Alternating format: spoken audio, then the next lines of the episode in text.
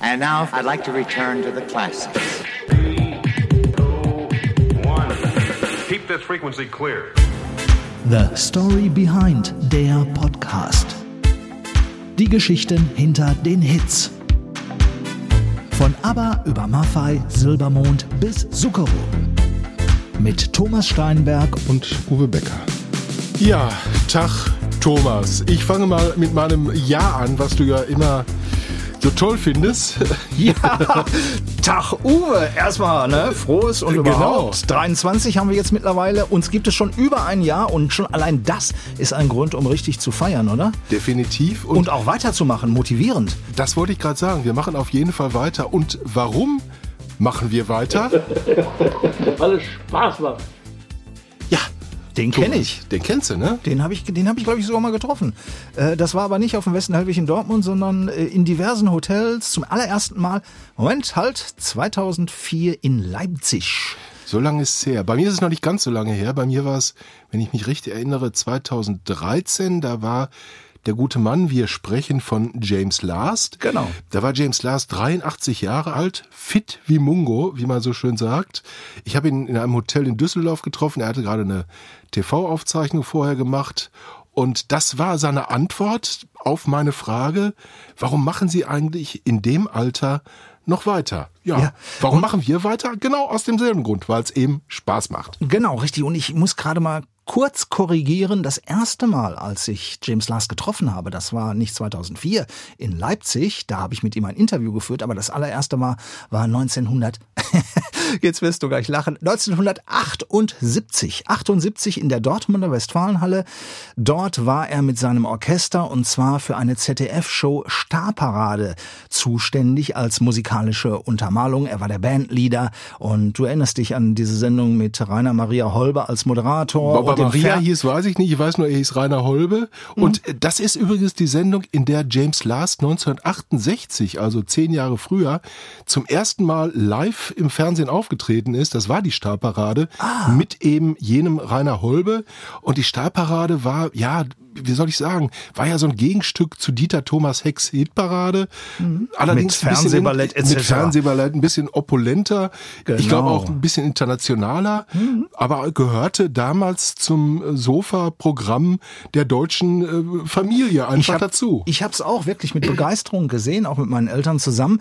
Und damals, wie gesagt, kam es auch zur ersten persönlichen Begegnung. Kann ich später noch mal ein bisschen mehr darüber erzählen. Also es handelt sich um einen riesen Flight Case. Es handelt sich um ein rote Kreuzzeichen und es handelt sich um eine wahnsinnig große Bar. Also kommen wir später noch drauf. Ist eine hübsche Geschichte, äh, darf man auf keinen Fall in irgendeiner Form weglassen. Aber natürlich geht es heute um James Last. Der Mann ist leider 2015 von uns gegangen. Ich glaube Anfang Juni war es, 9. Ja. Juni in, in, in den USA, dort wo er in Florida lebte. Kurz zuvor, drei Wochen vorher, hat er noch sein letztes Konzert in der Köln Arena gegeben.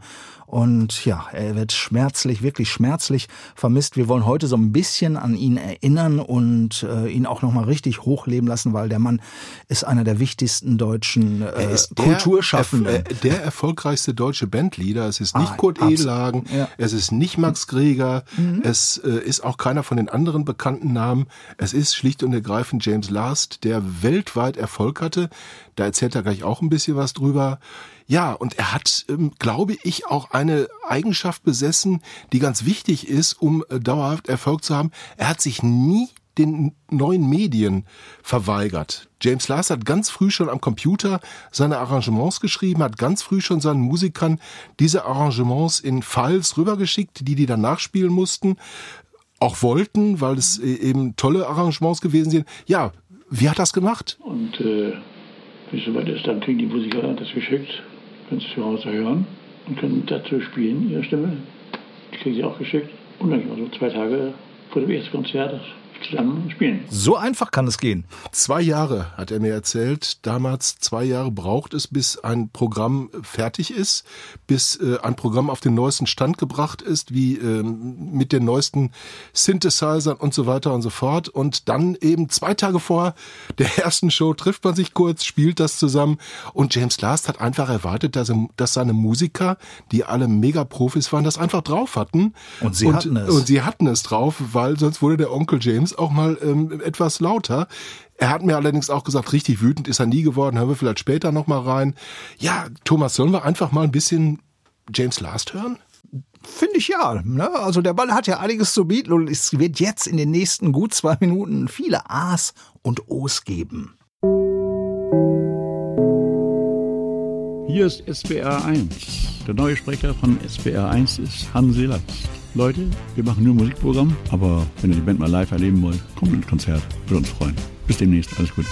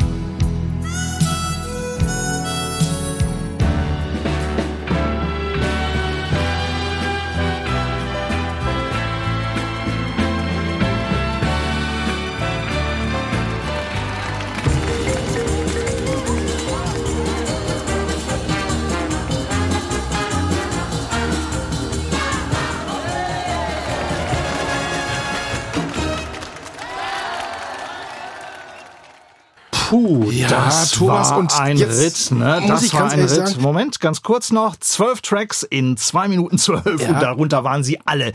Happy Hansi, Nee, habe ich mal alle, alle waren es bestimmt Großen, die nicht. ganz die ganz Großen. großen. Genau. Die Polka fehlte. Die, ich, ich wollte es nur sa- sagen, Ja, weil der Herr Becker, so, der hat ne, immer so seine jetzt, kleine. äh, Scheiße ich mal ein also bisschen ihr, klug hier. Ihr und Sie müssen sich das so vorstellen. Der Herr Becker hat hier eine kleine Liste und da steht dann drauf, das sind die großen Hits von äh, Hansi Last, von James Last und da fehlten natürlich ein paar. Klar, der Mann hat, äh, weiß ich nicht, wie viel, wie viele Songs hat er komponiert? Also das es würde natürlich den Rahmen sprengen. Genau. Er hat glaube ich 300 oder 400 äh, Unglaublich. äh, gemacht und das geht natürlich nicht, dass wir die alle hier Über 100 anspielen. Alben ich sage die Polka nur deswegen, weil Ja. er mir erzählt hat, dass es gibt halt so ein paar Songs, die dürfen bei keinem Auftritt fehlen und wehe die Polka, und der äh, das Steinweg ist Polka Medley. voll reingetapst in die Falle und, Und die wehe das, Polka Polka vergessen. Medley, wehe das Polka Medley fehlt, da gehen die Fans dann steil. Ich habe eine gute Idee. Ähm, du bist doch immer so für unsere Videos so ein, äh, auch sehr, sehr kreativ. Ich tanze Polka. Du Natürlich. tanzt Polka mit der Ja, Melodie klar. im Hintergrund und dann haben wir diesen Song auch vereinigt. Aber ich wollte noch ganz kurz sagen, wir hatten da wirklich gerade alles drin, ja, von, von ihm als imaginären Sprecher für SWR1. Wir haben bei einem Interview mal diesen Spaß gemacht, sagte, ah, ich bin der neue Sprecher von SWR1 und da habe ich Happy Luxemburg beziehungsweise Happy Music drunter gelegt und dann natürlich ZDF Hitparade Traumschiff. Morgens um sieben ist die Welt noch in Ordnung, kommen wir gleich auch noch zu. Äh, America Games that Lovers Play, Biscaya, der einsame Hirte, bis hin zur Starparade. Die hatten wir ja vorhin schon erwähnt und äh, ja, wie gesagt, die Polka, die fehlt leider, aber sie wird nachgereicht.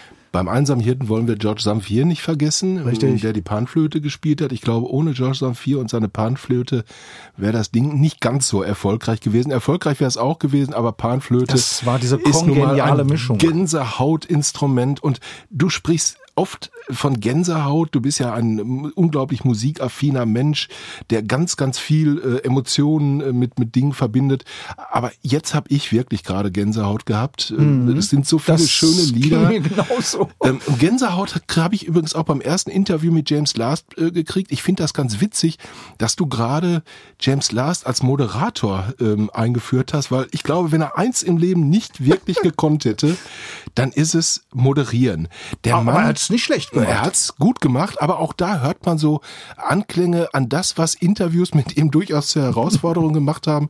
Er hat tierisch genuschelt. Genuschelt. Man brauchte fast Ja. ein Overvoice. Man bräuchte fast nicht einen immer, Overvoice. aber sehr häufig. Das erinnerte mich ein bisschen an Udo Lindenberg und äh, das ein oder andere legendäre Interview, was ich mit ihm gemacht habe aus der Ferne, was auch ein bisschen schwierig war. Aber Hansi, wie ich ihn später auch nennen durfte, Mhm. Wir haben uns am Anfang natürlich gesiezt, aber er hat dann gesagt, ey Junge, jetzt sag Hansi, ich kann's nicht mehr hören, das Herr Last.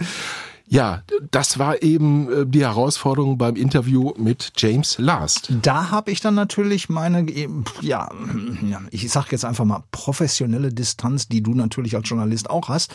Ich glaube, die habe ich bis zum Schluss durchgezogen. Mein letztes Interview war wirklich drei Monate vor seinem Tod, vor der letzten Tour. Meins auch. Und äh, da sind wir uns jetzt wahrscheinlich wieder über den Weg gelaufen im Hotel. Naja, ich hab's telefonisch gemacht. Ach, telefonisch. Ja, nein, nein, ich war in Köln und da hat er noch, im März war das, glaube ich, 2015. Und äh, ja, drei, drei Monate später ist er dann leider schon vorausgereist. Und ich meine, ich hätte ihn auch bis zum Schluss konsequent gesiezt, aber das hat sich dann einfach so ergeben und ist auch völlig in Ordnung. Wir gehen jetzt erstmal, glaube ich mal, ganz zum Anfang zurück, äh, weil es gibt einfach eine legendäre Melodie, die verbindet jeder mit ihm. Bitte ab. Hier ist Berlin, das zweite deutsche Fernsehen, präsentiert Ihnen Ausgabe Nummer 1 der Hitsparade. Am Mikrofon Ihr Dieter Thomas Heck. Guten Abend. Es ist 18.30 Uhr, hier ist die Parade. Entschuldigung, ich spreche drei Oktaven zu hoch gegen die Hecken. Aber wirklich für jeden Spaß zu haben. Absolut. Ich muss jetzt nochmal ganz kurz auf dieses letzte Interview mit Ihnen zu mhm. sprechen mhm. kommen, was James Last ja immer ausgezeichnet hat. Er hat nicht nur den Happy Sound, erfunden, er war happy. Der Mann war ein unverbesserlicher Optimist. Ihm ist viel Mist im Leben auch widerfahren, ähm, was sein Vermögen angeht.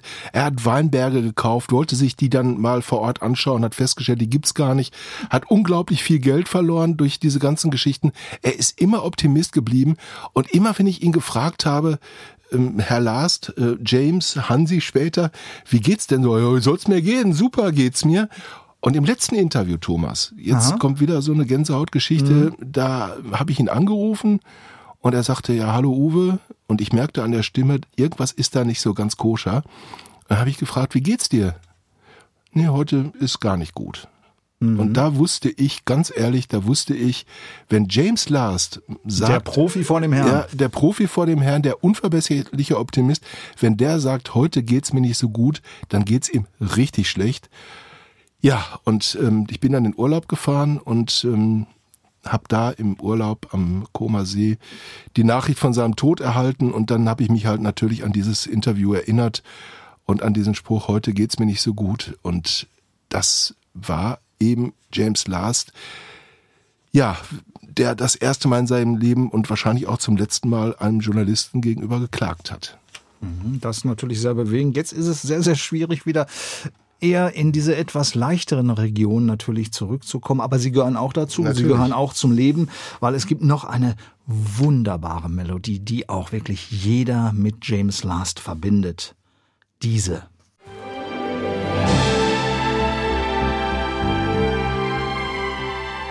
Ja, da kam Wolfgang Rademann und gesagt, du hast eine Idee.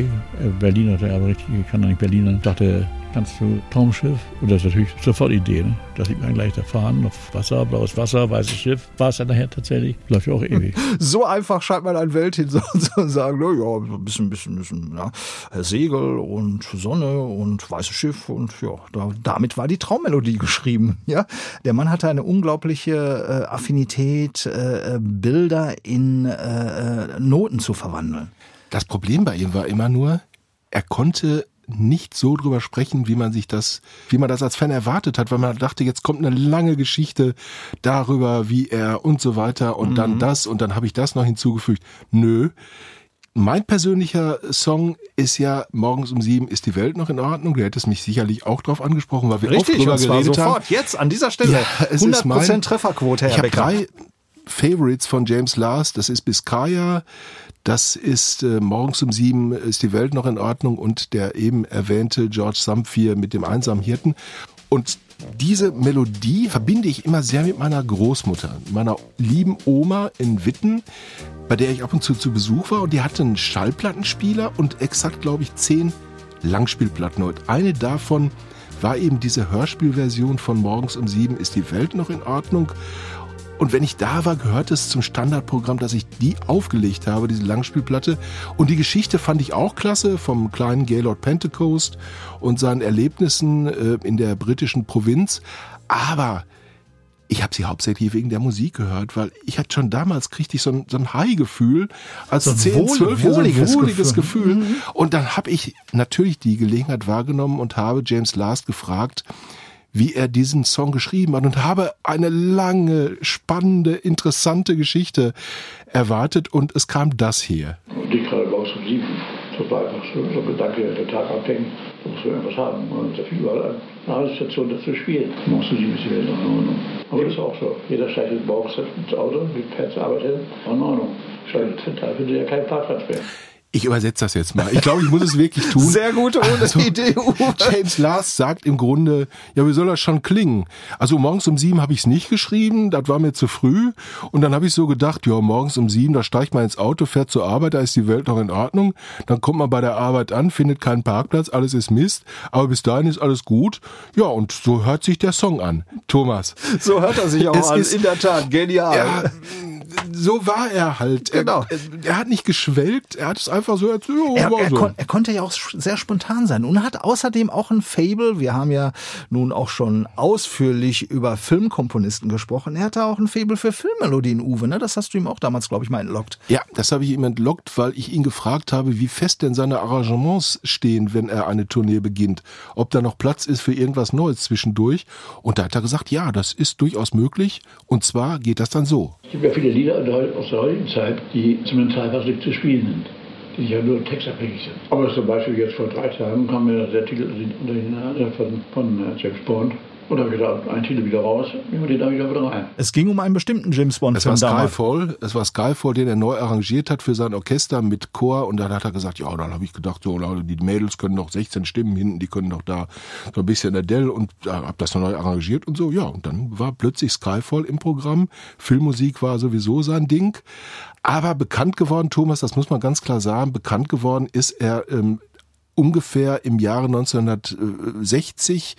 Äh, ähm, da hat er Weit vor unserer weit Zeit. vor unserer Zeit und richtig ab ging es dann 1965. Er hat bis dahin schon für viele, viele Künstler arrangiert, Wenke Möhre, auch für internationale Er, Künstler. er, war, er war angestellt, glaube ich, äh, in Bremen, bei Radio Bremen. bei ne? Radio Bremen und dann ist Polydor auf ihn aufmerksam geworden. Er hat später tatsächlich 30 Prozent des Umsatzes äh, hat Polydor mit James Last Platten gemacht und vor allen Dingen natürlich mit dem Happy Sound dieser Platten, ich weiß nicht, du wirst sie auch noch kennen von deinen Eltern, die eben nur eine Rille hatten und keine Pausen zwischendurch. Da kam ein Song nach dem anderen. Und das war ein Erfolgsgeheimnis ohne Ende. Ne? Genau. Und noch was hat ihn damals schon ausgezeichnet. Er hat sich den neuesten Trends nicht verwehrt. Es war die Zeit einer ganz berühmten Band und James Last hat gesagt, mir egal, was die anderen sagen, ich spiele das nach. Und welche Band das war, das hören wir jetzt. 1964, 65, als die Beatles aufkamen. Und da haben wir, haben wir das erste Orchester, das Beatles ausgespielt hat. Und das hat uns eben schon unterschieden von allen anderen Orchestern. Ja, die Beatles hat er sich vorgenommen und hat die Beatles Auch gespielt. da hat er wieder Weitsicht bewiesen. Ne?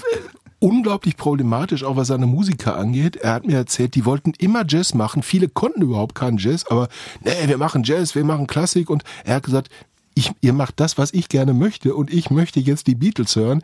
Ich möchte Rock'n'Roll hören später und so weiter und so fort. Und dann haben seine Musiker irgendwann gesagt, der Mann ist genial, der hat recht, wir machen das, was der sagt. Und so, das ist ein Teil der Erfolgsgeschichte halt. Genau, und dieser Happy Sound mit diesem Stimmengewirr und so weiter im Hintergrund, das ist ja auch dadurch entstanden, dass er wirklich diese Sachen live vor Publikum aufgenommen hat. Das war eine Riesenparty, dann wurde die Bandmaschine angeschmissen und äh, so entstand dieser weltberühmte Happy Sound, der wie gesagt irgendwie ein Drittel oder so des, des, des Umsatzes der damaligen Plattenfirma letztendlich ausmachte, weil die Dinger, die waren von äh, ja, Mitte der 60er an immer Platz eins äh, ausverkauft ohne Ende und das war natürlich damals absolute Pionierarbeit. Und das hat seinen Erf weltweiten Erfolg natürlich auch begründet. der ja nicht nur, er hat ja nicht nur in Deutschland die Hallen gefüllt. Die Halle, die mit ihm am engsten in Verbindung Kommen wir noch steht, zu, verrat nicht zu kommen wir viel. auf jeden Fall noch zu, äh, ist eine, ähm, ja, wie gesagt, ist keine deutsche Halle. Wir Genau. kommen gleich dazu. Und ähm, vielleicht, wenn wir dazu kommen, habe ich noch ein schönes Zitat aus der Presse dieses Landes, das, glaube ich, ganz gut dazu passt. Aber wie, dann machen wir jetzt erstmal mit etwas anderem weiter. Genau, er war ja auch musikalisch sehr flexibel, haben wir gerade schon gesagt. Äh, James Last, der konnte auch ganz anders.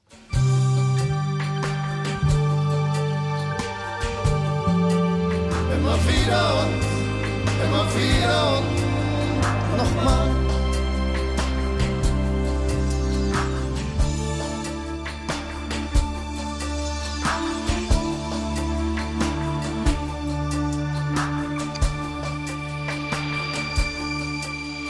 They Call Me Hansi hieß eines seiner späteren überaus erfolgreichen und ambitionierten Projekte mit so unterschiedlichen Künstlerinnen und Künstlern wie Herbert Grönemeyer, den hören wir gerade noch im Hintergrund, und äh, Nina Hagen war dabei, Luciano Pavarotti oder auch Tom Jones, das war im Jahr 2002.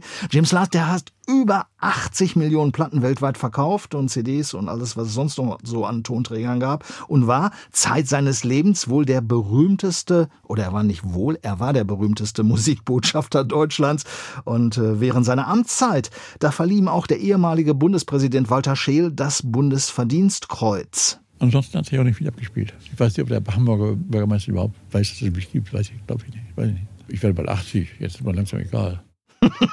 Das war ihm dann langsam egal, aber äh, während die Würdigung seiner, seiner musikalischen Verdienste von staatlicher Seite bei uns durchaus eher dürftig war, äh, sieht das im Ausland, du hast es eben schon erwähnt, Uwe, ganz, ganz anders aus. Zum Beispiel mehr als 89, also es waren wieder 89 oder 90 ausverkaufte Konzerte in der altehrwürdigen britischen Royal Albert Hall. Ja, darauf kann James Last und sein Orchester zurückblicken. Es war ein absoluter Rekord. Als Halle renoviert wurde und wieder eröffnet wurde, wurden wir von der Königin eingeladen, meine Frau und ich, um dabei zu sein mit der Wiedereröffnung. Weil eben, wie gesagt, kein anderer Künstler so oft da gearbeitet hat wie wir.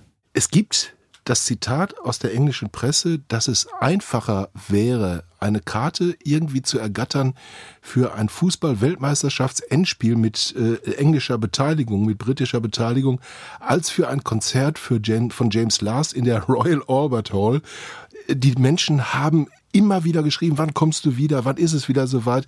Die Konzerte waren innerhalb von Minuten ausverkauft und es war in der Royal Albert Hall so, dass wenn Künstler gebucht waren und der Agent von James Last rief an und sagte, Hansi möchte kommen, dann wurden diese Künstler schlicht und ergreifend wieder ausgeladen, weil die Royal Albert Hall gesagt hat, Hansi Last ist bei uns gesetzt und wenn der kommen will, dann kann der kommen, egal wer sonst diese Halle gebucht hat. Ja, und ich meine, wenn jemand mit der Queen dinieren darf, anlässlich einer Restaurierung oder beziehungsweise Neueröffnung der Royal Albert Hall, äh, das spricht alles, das spricht für sich. Da müssen wir gar nicht drum herum diskutieren. Das ist etwas Einzigartiges und das hat niemand außer ihm geschafft. Und darauf war er auch, glaube ich, ziemlich stolz. Das hat man so zwischen den Zeilen gehört, denke ich. Definitiv. Und nochmal, er hat wirklich alle musikalischen Schwingungen sofort aufgenommen. Er hat mit fettes Brot zusammengearbeitet. Ja, und das war einfach so, dass er in Florida gelegen hat und sich tierisch gelangweilt hat und gesagt hat, ey, ich muss hier irgendwas machen. Ich kann nicht am Strand liegen oder in meiner äh, Butze hier liegen und einfach nur in den Himmel starren. Und dann spielten die da irgendwie im Radio, er hatte einen deutschen Sender über Internet oder weiß der Geil was, spielten ein Lied von Fettes Brot, hat er zum Telefonhörer gegriffen, hat das Management angehört, ist äh, James Last und jetzt mit euch will ich was machen. Äh, möchte was mit Fettes Brot machen und Fettes Brot haben gesagt, geil, machen wir. und es ist eine richtig tolle, erfolgreiche äh, Zusammenarbeit geworden. Wir müssen vielleicht, Thomas, auch noch ein bisschen was über den privaten James Last und Florida sagen. Da bist du der Ähm, Experte. Ja, weil Florida ist nicht, ist, ist ein Zufluchtsort geworden. Und viele haben sich gewundert, warum ist er nicht als norddeutscher Jung Er hat ja mal ein Dorf, glaube ich, gehabt in den Bremen. Kann das sein? Er hat- mit seinen Musikern zusammen Genau. aus, wie so eine Kommune. Er hat in einer Art Kommune da gelebt. Er hat in seinem, in seiner alten Heimatstraße in Hamburg extra ein Haus neu bauen lassen, weil er sich da so wohl gefühlt hat. Man hat ihn mit Sylt in, auf Sylt oft gesehen. Man hat ihn mit Sylt in Verbindung gebracht. Dann schlug das Schicksal zu, denn ähm, seine Frau, seine damalige Frau, sollte für ihn in Hamburg einen Sportwagen abholen. Und das Ganze endete sehr tragisch. Äh, seine Frau hatte einen schweren Unfall mit diesem Sportwagen, den sie für ihn abholen sollte, hat sich mehrfach überschlagen, das Auto ging in Flammen auf und seine Frau erlitt schwere Verbrennungen und konnte einfach, ja, in Deutschland nicht mehr leben, weil sie mit der Witterung hier nicht zurechtkam. Und dann hieß es ja, wohin? Und James Last hatte Kontakte nach Florida, äh, in die USA, und dann haben ihm die Ärzte gesagt, ja, das Klima da, das milde Klima, äh, könnte ihrer Frau gut tun. Und dann sind die beiden nach Florida, haben sich da ein, ein Haus gekauft, ein wirklich schönes Haus. Leider ist seine Frau später an den Spätfolgen dieses Unfalls äh, verstorben. Etwas, das James Last tief bewegt und, und sein Leben lang mitgenommen hat, weil er ja derjenige war, der ihr den Auftrag gegeben hatte, dieses Auto, diesen Sportwagen abzuholen. Er hat sich dann ähm, ähm neu äh, verliebt in seine damalige Vermögensmanagerin, mhm. äh, die das dann auch, glaube ich, vernünftig gemacht hat. Und mit ihr war er dann bis äh, zum Ende seines Lebens zusammen. Er hat zwei Söhne die auch im Musikgeschäft tätig sind. Und ja, das ist die tragische Geschichte, warum es James Last eben nicht in den Norden, sondern ganz, ganz weit weggezogen hat. Mhm. Und seine Erinnerung hat James Last ja auch in einer Autobiografie, nämlich Mein Leben niedergeschrieben. Ähm, seine fast letzte Tour, äh, die ist 2006, glaube ich, erschienen, äh, seine fast letzte Tour oder kurz davor, die sollte auch 2006 stattfinden. Tatsächlich fand sie dann, wir hatten es vorhin kurz erwähnt, 2015 statt, mit seinem allerletzten Konzert, wie gesagt, in der Köln Arena. Und die Sache mit dem Abschied, die bereitete ihm damals schon 2006 richtig große Sorgen und von einer ersten, zweiten oder dritten Farewell-Tour, da wollte James Last nie was hören. Das wäre auch Quatsch. Ich kann nicht sagen, Abschiedsturnier, erste oder zweite. Also ich wusste zu Anfang gar nicht, dass es ein Abschiedsturnier ist. Es fing auch mit einem Wortspiel an. Die Firma sagte einfach, das ist doch die Last-Tour. Und dann habe ich gesagt, da machen wir die Last-Tour. Da habe ich gedacht, okay. Und dass es eine Abschiedstour war, das habe ich nicht gewusst. Es war nämlich damals die Konzertagentur, die James Last vor vollendete Tatsachen stellen wollte und äh, Tourneen mit im Stile von Last, mit einem Riesenorchester, äh, die waren ja auch schon weit vor Covid und Corona zunehmend ein finanzielles Risiko dass es eben schlechter zu tragen ist als vorher. Bernd macht nur Playback, da können wir nicht mehr arbeiten. Und so ist das Unternehmen sehr, sehr teuer geworden. Und wenn sich das nicht mehr deckt, und ich habe früher auch immer gesagt, wir leben so, wie wir leben, bis wir leben, aber das gehört zu den Musikern dazu. Und wenn das nicht mehr geht, müssen wir aufhören. Im Grunde das Aufhören jetzt ist nicht von mir gekommen. Ich kann noch. ich kann doch. Er konnte, er konnte vor allen Dingen auch lang, nämlich lang äh, bis in den Morgen hinein sich äh, einen hinter die Binde gießen. Das hat er auch so gesagt. Also er war durchaus ähm, einem Schlückchen leckerem äh, Whisky und ähnlichem nicht abgeneigt, Thomas. Und da kommen wir jetzt auf den Anfang unserer kleinen Plauderei zurück. Genau, ich, ich du siehst schon die, mein, mein Ja, du grinst schon. die Flightcase-Geschichte. Ja, bitte, das, Herr Steinberg. Genau, Ihre Bühne ist angerichtet. Nein, aber das war so schön damals. Wir gehen jetzt zurück in das Jahr 1978. Äh, ich habe gerade damals äh, bei unserer Schülerzeitung angefangen und Artikel geschrieben, hatte einen Kontakt zum ZDF äh, gebastelt, hat auch alles wunderbar funktioniert und besagte Starparade war das erste Event, was ich komplett besuchen durfte mit einem Produktionspass. Ich war bei allem dabei. Ich habe mir die Orchesterprobe von James Last zwei Stunden angehört. Ich habe mir damals Gene Reed, das war der große Ballett-Zeremonienmeister für das deutsche Fernsehballett. Ich habe mir die Probe angeschaut. Ich habe mir alle Künstler angeschaut. Unter anderem Boni M waren in der Show. Es war Amanda Lear, glaube ich, dabei. Es war Leif Garrett. Kennst du noch Leif mm. Garrett, ein Teenie-Star? Jeans, irgendwas mit Jeans, ne? Ja, ja. Jeans on oder keine Ahnung was. So ähnlich so auf jeden Fall. Äh, ja. Ich habe gar nicht ja. immer damals verstanden, selbst Teenie, was die anderen äh, Mädels an ihm so mochten. Ja, aber er hatte halt dann was. Absolut. Ne, er war Amerikaner und wie gesagt, äh, ich war auch bei der Probe von James Last dabei und äh, eine Orchesterprobe zwei Stunden. Ja, das ist schon sportlich. Und ich saß da so und hörte mir das alles an und, und mein Blick fiel auf einen riesen Flight Case, der war bestimmt zwei Meter hoch und da war so ein ganz großes rotes Kreuz drauf. Und den hatte ich mir dann mal näher angeschaut, bin näher rangegangen und hinter mir stand auf einmal besagter James Last. Und er sagte, ja, pass mal auf, ich zeige dir das jetzt mal und äh, kann man hier so ein bisschen aufmachen und äh, wenn du was trinken möchtest, bedien dich gerne. Ne? Und dahinter, als dieser als er den Flightcase aufmachte, äh, äh, quasi aufschloss, so ein bisschen auseinanderfuhr, da war eine komplette Bar drin mit Spüle, mit, äh, ich glaube, Heißwasserkocher, mit allem drum und dran, natürlich ein Kühlschrank und alle äh, alkoholischen und nicht alkoholischen Getränke, die man sich nur vorstellen konnte, waren halt im besagten Kühlschrank. Und das war sein, sein, sein, ja, sozusagen sein Notvorrat, den er immer mit sich trug. Und das habe ich ihm beim Interview 2004 erzählt und äh, ohne, ohne, ohne Flachs, das war der Brüller des Abends. Und das da, hey, hier sitzt jemand, der kennt, der kennt noch unseren alten äh, First Aid Flight Case, ja, der kennt noch dieses rote Kreuz-Ding, da ist jemand. Und äh, das war für mich auch ein prägendes Erlebnis, muss ich ganz ehrlich Also bei sagen. mir hat er sich bitterlich beschwert, im letzten Interview noch, im letzten Interview Ah, noch, hat er okay. sich bei mir bitterlich darüber beschwert, dass diese verdammten jungen Leute oft schon vor Mitternacht ins Bett gehen und das könnte er überhaupt nicht verstehen. ähm, und ähm, ja, seine Be Beziehung zu deinen Musikern war was ganz Besonderes und mir hat er das darüber erzählt. doch toll, das rauszulassen. Ja. Zwei Jahre so zusammengeschrieben hast du jetzt mal Reaktion. Die Band spielt das gerne Ja. Und das Publikum mag es gerne auf der ganzen Welt. Das ist der große Unterschied zwischen manchen Sänger und der Band. Du gehst nach China, du gehst nach Australien, Neuseeland, oder äh, Kanada oder Russland und alle sagen, hinter Pritchard an. Die einen sind Jazzer, die anderen sind Rocker, ein paar kommen Symphonieorchester. Da abends zusammensitzen im Hotel, wir wohnen immer zusammen, wird toll organisiert alles. Ja. Wir wohnen immer zusammen. Da kann man abends immer noch ausdiskutieren, was war heute oder was, was können wir vielleicht nächstes Mal machen. Oder immer gibt immer Themen über Musik. Ja, gegenüber in unserer Hotelbar, da haben wir meistens ein Buffet bestellt schon vorher.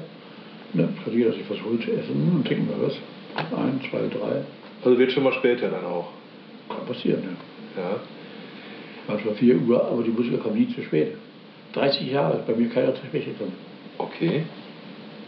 Also Autorität ohne zu schreien, sozusagen. Ja, genau. Vorleben und nah sein. Das zeigt aber auch viel über seinen Ich Charakter. übersetze es ne? jetzt noch mal Ja, kurz aber trotzdem, ich, ich dachte gerade, Mensch, so, äh, weil du Ne? bist immer so nett dazwischen gegangen, hast es dann so ein bisschen versucht auch zu kanalisieren und äh, toll. Das musste ich, das musste ich leider manchmal tun. Äh, Ich habe ja nicht fürs Radio, sondern für die Zeitung gearbeitet. Und dann heute wird mir das bei solchen Geschichten hier so ein bisschen zum Verhängnis, dass ich dazwischen gegangen bin. Aber ich wollte einfach von ihm äh, straight mal hören, äh, wie es äh, mit der Zusammenarbeit mit seinen Musikern ist. Und Fakt ist, es gab jeden Abend Buffet. Er hat für die Jungs wirklich gesorgt wie ein Vater. Aber Fakt ist auch, er erzählt's ja, es ist nie jemand ausgefallen es ist nie jemand zu spät gekommen, der mal bis äh, äh, 4 Uhr morgens mit ihm zusammen ähm, sich angezwitschert hat. Und vor allen Dingen, wer natürlich nie zu spät gekommen ist, war auch James Lars. Und er sagt ja, ich war das Vorbild und das hat es bei mir nicht gegeben. Er war auch nie wirklich krank. Er hat mal äh, einen Bandscheibenvorfall gehabt, er hat eine künstliche Hüfte bekommen und so weiter und so fort. Das hat ihn nie daran gehindert, aufzutreten und das ging ihm da wie, wie vielen anderen auch. Äh, Max Greger hat mir das erzählt, Hugo Strasser hat mir das erzählt. Und wenn es uns schlecht ging, wir vor der Bühne standen und das Orchester spielte den ersten Ton, sind wir auf die Bühne gerannt. Egal, ob wir vorher nur auf den Händen laufen konnten, weil es uns wirklich, äh, weil uns der Hexenschuss geplagt hat, das war alles wurscht. Und genauso hat James Last das auch gemacht. Was er nie war, muss man auch ganz klar sagen, was er nie war, er war nie ein Showmann. Max Greger war der große Showmann mit dem Saxophon, der da gestanden hat. Mit den An- schnippenden mit Händen. den schnippenden Händen Fingern. und so weiter. Und er hat gesagt, das war nie mein Ding. Ich bin James Last und ähm, ich bin aus Norddeutschland und ich kann das nicht. Und dann habe ich ihn mal gefragt, wie ist das denn? Äh, Wird, braucht man sie als Dirigent überhaupt? Und da hat er gesagt, nee, eigentlich nicht. Ich schreibe die Arrangements, die Jungs spielen das, aber es wäre auch doof, wenn ich da nicht stehen würde. also hat er sich da hingestellt, hat ein bisschen mitgemacht und es hat ihm natürlich tierisch Spaß gemacht. Vielleicht ein Satz noch zu Biscaya, Thomas, der auch Ja, zeigt, äh, was für ein Typ James Last ist. Biscaya, es gibt ja viele Comedians und viele Menschen, die man fragt, wie ist das denn, wenn Fans euch was schicken? Nehmt ihr das manchmal mit auf ins Programm? Macht ihr dann äh, irgendwas raus? Also Songs oder Ideen? Äh, Songs, Ideen äh, für, einen, für einen lustigen Joke oder, oder für ein Lied oder so. Und dann sage ich mal, nee, nee, nee, nee, also das wollen wir nicht, das machen wir alles selber und so. Und James Last hat gesagt, ja klar, Biscaya zum Beispiel. Biscaya war ein Arrangement, das ihm ein Fan geschickt hat. Er hat das auf dem Akkordeon so ein bisschen vorgespielt, hat ihm das Tonband geschickt und James Last hat gesagt, klasse, hat diesen Mann natürlich auch an den Einnahmen beteiligt und hat dann halt ein, ein Arrangement geschrieben für großes Orchester. Aber er war sich nicht zu schade, auch da zu sagen, ey, wenn jemand eine gute Idee hat und mir die anbietet, dann mache ich das. Und vielleicht hören wir noch einmal ganz kurz die besondere Beziehung zu seinen Fans. Es ist ein ganz kurzer Ausschnitt, in dem er was darüber erzählt, dass er Fans auch im Krankenhaus besucht hat, wenn es denen nicht gut ging. Gehe dann auch die Krankenhäuser oder sind noch, ja, um Ja. den Patienten zu helfen, die durch die blöde Versicherungsgesellschaft und so weiter Schwierigkeiten geraten, weil sie keinen kein Knochenmark bekommen und so weiter. Da gehe ich immer hin. Dann wisst ihr, welche die wirklich am Ende sind. Ja. Und aber wenn da jemand was spenden will, der, der muss doch 50 Mark zubezahlen, wenn er eine Spende machen darf. Bescheuert, ja. Ist wirklich Ja, schön, auf der Bühne gesagt. Also er hat sich fürchterlich darüber geärgert. Er hat einen Fan besucht, der ähm, eine Knochenmarkspende brauchte, die nicht bekommen hat. Und dann hat er sich darüber geärgert, dass Menschen, die ihr Knochenmark anbieten, dafür noch 50 Euro bezahlen müssen, damit ihnen diese Spende, damit sie äh, in diese Knochenmarkspenderkartei aufgenommen werden.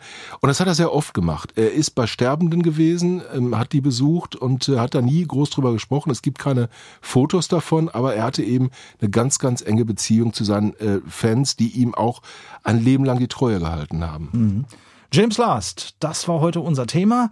Wir werden beim nächsten Mal eine weitere Ikone, ja, nicht nur sprechen, sondern sie auch treffen. Sollen wir vielleicht schon verraten, wer es ist? Warum Nein, nicht? ne? Äh, doch. Ach ja. komm. Ja, mach. Ich, ich, mach. erstmal, Der erstmal, Herr nee, Becker. erstmal Hey, sag ich jetzt mal, erstmal sag ich jetzt mal, der feine, der feine Herr Steinberg Ja, wird sich in nämlich voller jetzt Montur. etwas verabschieden hier ähm, und sich vielleicht steht zu befürchten, steht ja. zu befürchten äh, ein paar Tage und vielleicht wird er uns von einem ganz besonderen Ort aus mal ein Mhm. kleines Video schicken oder vielleicht können wir auch ein bisschen talken, Thomas, ein kleines Video machen, denn ich habe gehört, dass du möglicherweise ein Traumschiff besuchst. Äh, das kann durchaus passieren, ja. Es ist ein ganz bestimmtes Traumschiff. Äh, es äh, tuckert so ein bisschen so vor. Kennst du den Song noch von den Gibson Brothers? Latin America. Also es wird äh, äh, ja nach Südamerika gehen und äh, es wird ein Riesenabenteuer werden. Aber das hat nichts mit unserem nächsten Gast zu tun. Nichtsdestotrotz. Nee, gar nichts, aber, es hat was mit James Last zu tun, der ja Richtig, die Traumschiffmelodie geschrieben genau, hat, die richtig. du wahrscheinlich rauf und Oh, runter hören wirst. Aber auf dem langen Hinflug nach Santiago de Chile werde ich da bestimmt mit Sicherheit sitzen Und und, hab ich- Traumschiff ohne Ende hören. Bis dahin habe ich noch eine kleine Aufgabe für dich, Thomas. Ja, okay. Hör, schau dir doch einfach mal das Video von vom selben Stern an, von Ich und Ich. Einer, Hm. Adel wirklich Tawil und einer- Annette Humpe. Humpe. Und da bin ich mal gespannt, ob du jemanden erkennst, der in diesem Video zu sehen ist. Und wenn du ihn erkannt Herr hast, Becker hat rufst du ein mich neues an. Video gemacht. Nein, ich bin's nicht. Okay, schaue ich mir gerne an. Ja, und wie gesagt, wir wollten noch mal verraten, wer als Peter nächstes... Kraus. Peter, Kraus. Wir haben ihn exklusiv, und das sagt man ja heutzutage immer so gerne, exklusiv getroffen. Peter Kraus, ein hinreißender Erzähler, eine deutsche Legende. Und darum wird's in unserem nächsten Podcast gehen. Also dürfen wir uns alle schon drauf freuen. Es hat Ich- mir total Spaß gemacht. Und ich habe Ja. ihn gefragt, Herr Kraus, bitte, bitte, wie machen Sie das, dass Sie noch so fit aussehen? Jenseits hat er mich der angeguckt, 80. hat gesagt, wie ich das mache, ist egal, das sind meine Gene, aber Ihnen habe ich mal ähm, kurz äh, folgenden Ratschlag mit auf den Weg zu geben, weniger Süßigkeiten essen. Ja, vielen Dank, Peter Kraus, dafür und äh, ich äh, Dem würde ist nichts sagen, mehr dem ist nichts hinzuzufügen. hinzuzufügen. Vielen, vielen Dank fürs Alles Zuhören. Gute. Alles Gute auch für Bis zum nächsten Mal. 2023 und Tschüss. wir bleiben in Kontakt. Ciao. The Story Behind. Ein Podcast von und mit Thomas Steinberg und Uwe Becker. Produziert in den Orcas Studios von Andreas Hötter. Online-Inhalte und Marketing betreut Alexander Kindermann. Alle Links zu den Folgen findet ihr unter storybehindpodcast.de.